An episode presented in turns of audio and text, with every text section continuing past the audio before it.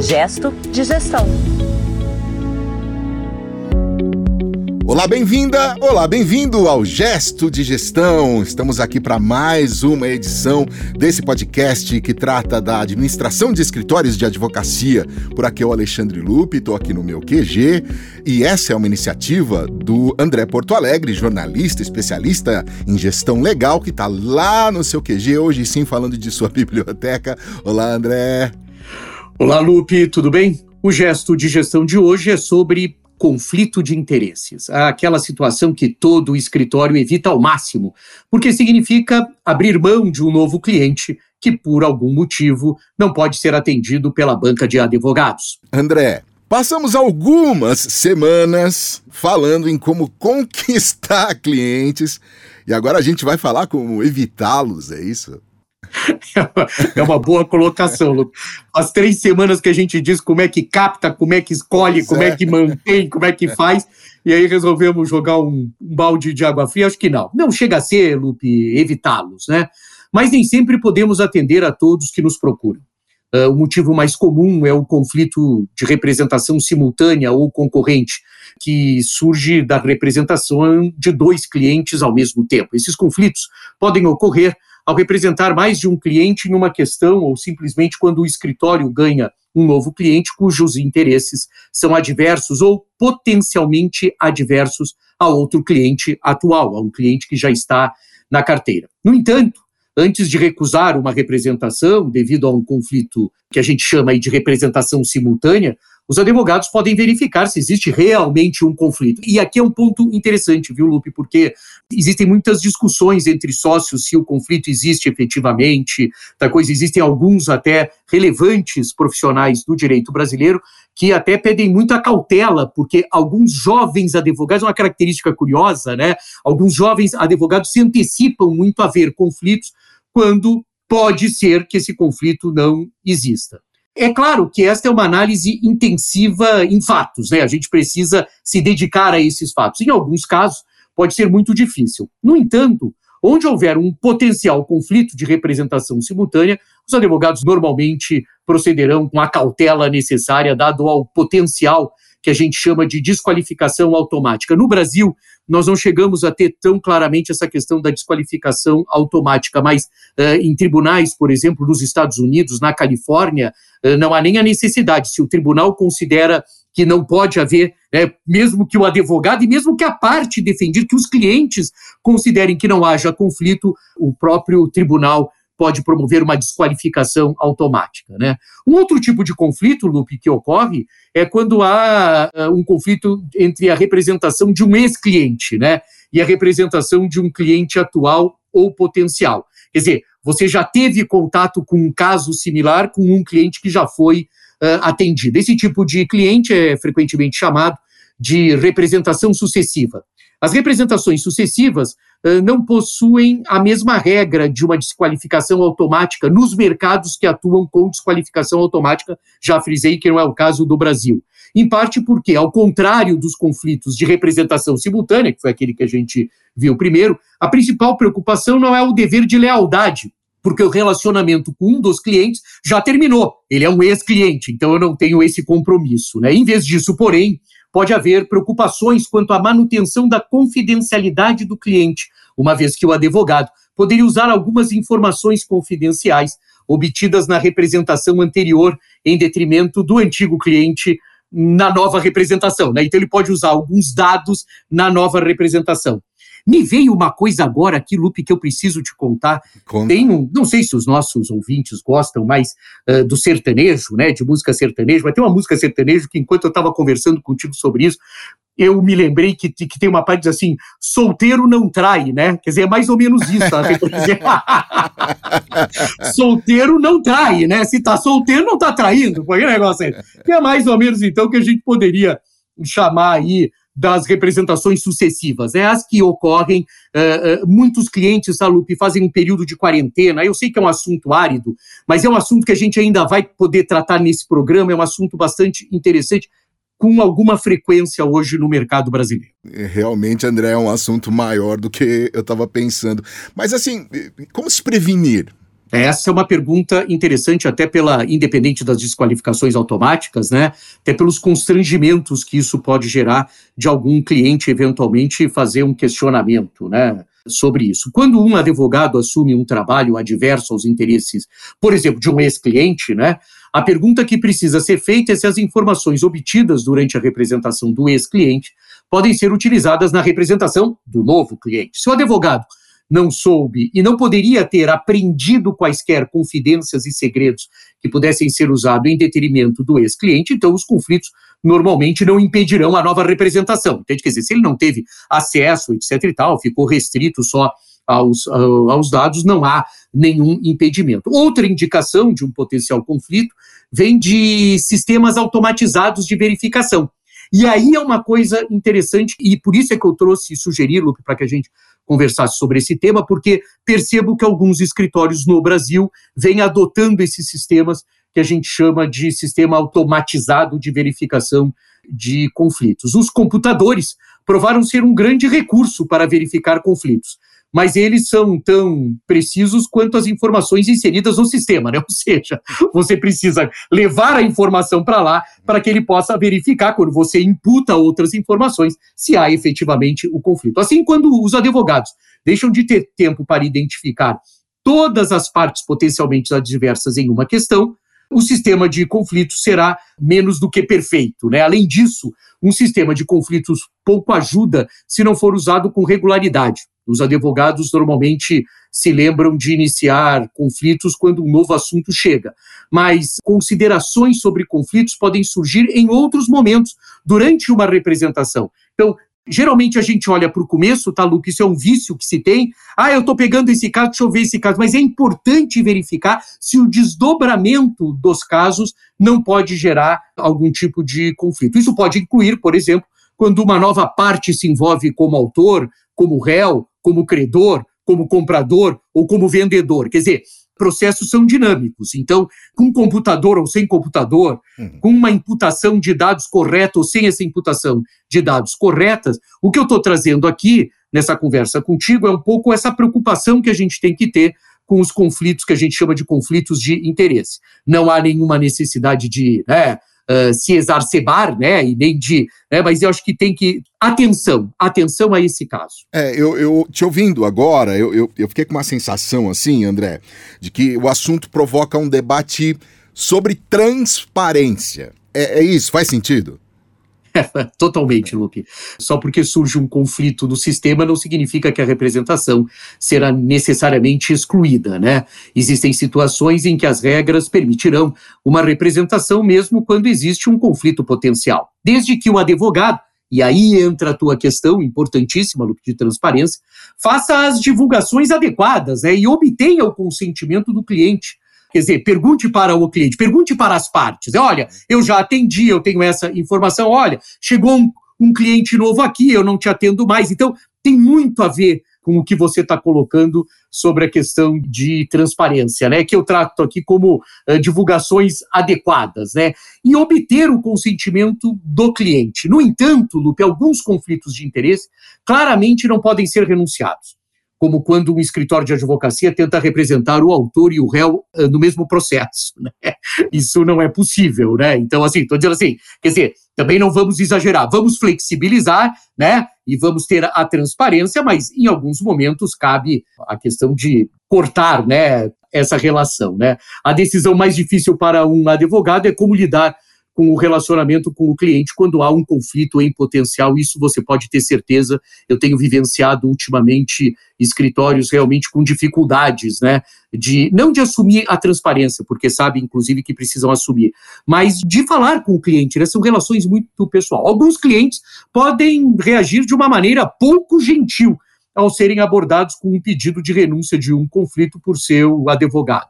No entanto, no mundo de hoje, a maioria dos clientes, Lupe, reconhecem que ocorrerão conflitos e a existência de um conflito não indica falta de dedicação ou de lealdade por parte do advogado.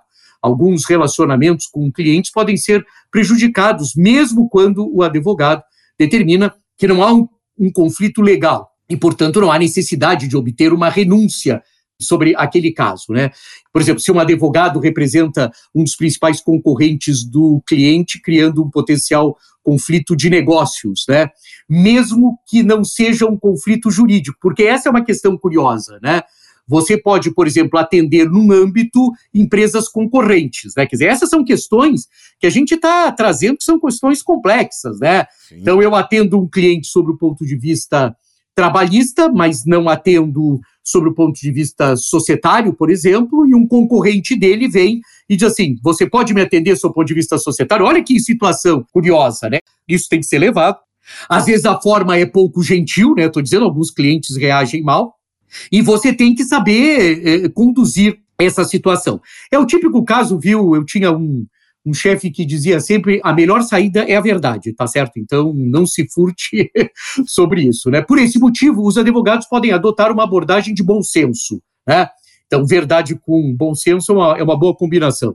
Aos conflitos e considerar se pode ser apropriado notificar outros clientes sobre uma nova uh, representação, sujeito sempre às obrigações de confidencialidade. Dessa forma, né, existe a possibilidade de se atenuar quaisquer preocupações, mesmo que não exista um conflito real. Eu não sei, Lupe, você está me ouvindo, eu queria saber se, se, ficou claro, porque às vezes parece que a gente faz idas e vindas, né? Uh, uh, nessa questão, se, se, se você acha que deu para transmitir exatamente uh, o que é importante. Né? Os conflitos existem, né? Com transparência, existem situações que a gente vai ter que tratar caso a caso. É, né? é, é, complexo, né, André? Bem, é complexo, mas eu acho que sim. Acho que você está ajudando muito a esclarecer aí, né? que bom. Inclusive, inclusive acrescento que para você trazer esse tema aqui ao, ao gesto de gestão, que o mercado de escritórios de advocacia estão cada vez mais enfrentando e com mais frequência é, conflito de interesse. É, é isso? É isso mesmo. E tem alguns motivos para isso, viu? Você está com bastante sensibilidade, Lupe, porque é. realmente, realmente a gente vem enfrentando, né? Há um incremento, uh, Lupe, nos debates internos nas bancas de advogados sobre os conflitos de interesse. E esse é um fenômeno que tem algumas origens. A primeira que a gente pode identificar é uma tendência crescente no mundo da especialização dos escritórios em determinadas áreas de atuação. Isso provoca que segmentos de mercado recorram aos mesmos escritórios especializados para resolverem suas demandas. E com isso fica muito difícil afugentar o fantasma do conflito. Ou seja, quanto mais especialização, mais você cresce de reputação em uma determinada área, mais o seu nome, o nome do escritório aparece como um destaque, mais os clientes que estão demandando de algum tipo de atendimento nessa área te procuram. Curioso que a especialização, que é um fenômeno, quando eu falo que é um fenômeno recente, é no volume, né? A advocacia sempre teve diversas áreas de atuação, mas que isso tem trazido efetivamente problemas, porque a notoriedade de determinados escritórios em um mercado grande como o mercado brasileiro atiça o interesse dos clientes em procurarem o mesmo escritório. Né? Outra origem é a globalização. Olha só, Lupe, por mais que a gente coloque muitas vezes que a advocacia, né, ela é, ela é muito regional, ela é muito territorialista, né, a gestão legal não, a gente importa muitas coisas, mas a advocacia em si, ela é muito territorialista, né, cada vez mais empresas assumem um caráter global, uma abrangência tamanha que torna difícil que um outro player não atue no mesmo segmento, no mesmo território. E isso também reacende o debate sobre o conflito de interesse. Né? Então, assim, as empresas globais, você começa a ver os grandes gigantes de alimentação, você começa a ter os grandes gigantes de, de higiene pessoal, os grandes gigantes em alguns segmentos de mercado, e aí você começa a ter concentração de marca, e aí, teoricamente, você começa a ter concentração de prestadores de serviço também. Então, olha que coisa curiosa, né? Coisas que parecem ser absolutamente positivas para o mercado e são, e significam, de uma certa maneira, crescimento para esse mercado, ou da advocacia, geram na outra ponta determinadas características curiosas, que é a especialização, o excesso da especialização, ou seja, todo mundo quer aquele rapaz por conta reputacional, e as empresas crescem de tal forma que acabam recorrendo também aos mesmos escritórios reacendendo, como, eu, como a gente tinha comentado antes, a questão do conflito. E mais uma origem está no crescimento das sociedades de advogados, que em muitas situações acabam se tornando referências e por isso mesmo são demandadas pelos grandes clientes em situação de concorrência, né? Essa é uma coisa curiosa, né? Assim, você começa a ter gigantes na advocacia brasileira e aí também assim como todo mundo quer ser atendido por aquele que entende muito, que tem muita especialização, todo mundo quer ser atendido pelo grande player, né? Mas tem mais um, viu, Lupe, que eu não queria sair daqui porque eu acho que é interessante, né? Antes que você formule essa outra é, questão. Você já deixou por último. não, não, mas é que ele pode interessar bastante aos nossos ouvintes, claro, né? Claro, claro. E é a grande movimentação de ativos. Eu chamo movimentação de ativos a mobilidade dos advogados pela, pelos escritórios de advocacia, né? o fato dos de advogados saírem de um escritório e irem para outros, e advogados esses que constroem suas carreiras nesse zigue-zague podem migrar para escritórios que eventualmente atendam clientes em conflito com aqueles embarcados na carteira do próprio advogado. Observe que um dos elementos de contratação de profissionais de advocacia pelos escritórios de advocacia, muitas vezes são o que eu estou chamando aqui de clientes embarcados, a sua carteira. E então eu sempre alerto que quando você está contratando um advogado com carteira, verifique se não há conflito, né? É. Porque senão você, você inadvertidamente pode estar tá atraindo para seu, por seu cartel de bons advogados um ótimo advogado que tem embarcado na sua carteira um cliente concorrente, e isso vai ser uma situação absolutamente constrangedora para o seu cliente do escritório e para o cliente do advogado recém-contratado. Enfim, Lupe, uh, os conflitos de interesse são inerentes ao crescimento do mercado e, como tal, devem ser tratados de frente, né? A gente tem que enfrentar.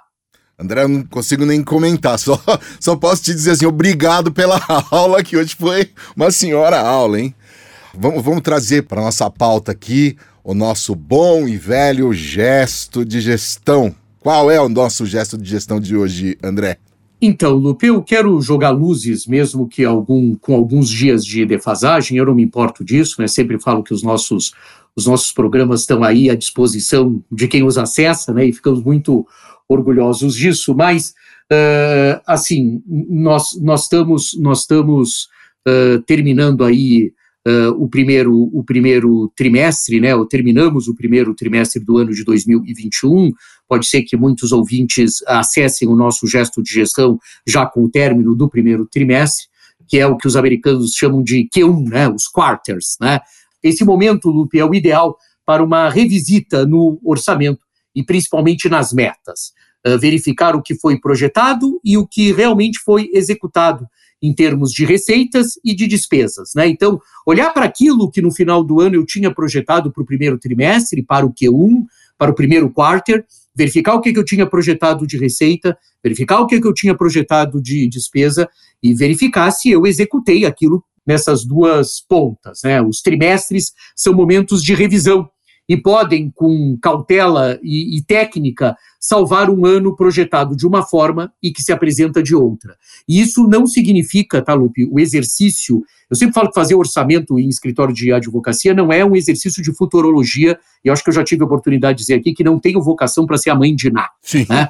Mas, mas é importante que a gente, primeiro, tenha um compromisso com acertar em muito porque isso demonstra o conhecimento que eu tenho sobre o meu negócio, o conhecimento que eu tenho sobre o escritório de advocacia. Mas não há problema nenhum de que, com cautela e com técnica, eu verificar se aquilo tudo não sofreu algum tipo de intercorrência durante o ano, que ocorre também. Né? Questões, por exemplo, a própria pandemia foi um caso que demonstra bem isso. Né? Por isso, o gesto de gestão de hoje, visitar o orçamento e observá-lo sem medo, viu, Lupe? Não pode ter medo. O cara faz o orçamento e com o sócio do escritório e guarda, né? Sem medo, com a maturidade necessária para que se tenha tempo de corrigir algumas rotas e reavaliar os percursos que foram definidos no orçamento do ano. Esse é um gesto uh, do final do primeiro trimestre que precisa ser repetido, pelo menos, Lupe, mais três vezes ao ano. E só assim a gestão legal irá cumprir o, o seu papel de planejamento. Então, acho que esse momento, né, que eu sinto que você gosta, né, Lupe? É o momento final do programa, mas sempre você pergunta muito empolgado para mim qual é que é o, o gesto de gestão, então eu devolvo a bola para você. Seguinte, dei o recado de novo de um bom gesto de gestão, Lupe? Deu um ótimo recado, inclusive mesmo para quem não vive o mundo da advocacia, a gente pode afirmar que todo empreendedor tem medo do planejamento e do orçamento. A gente guarda na gaveta e deixa ele lá.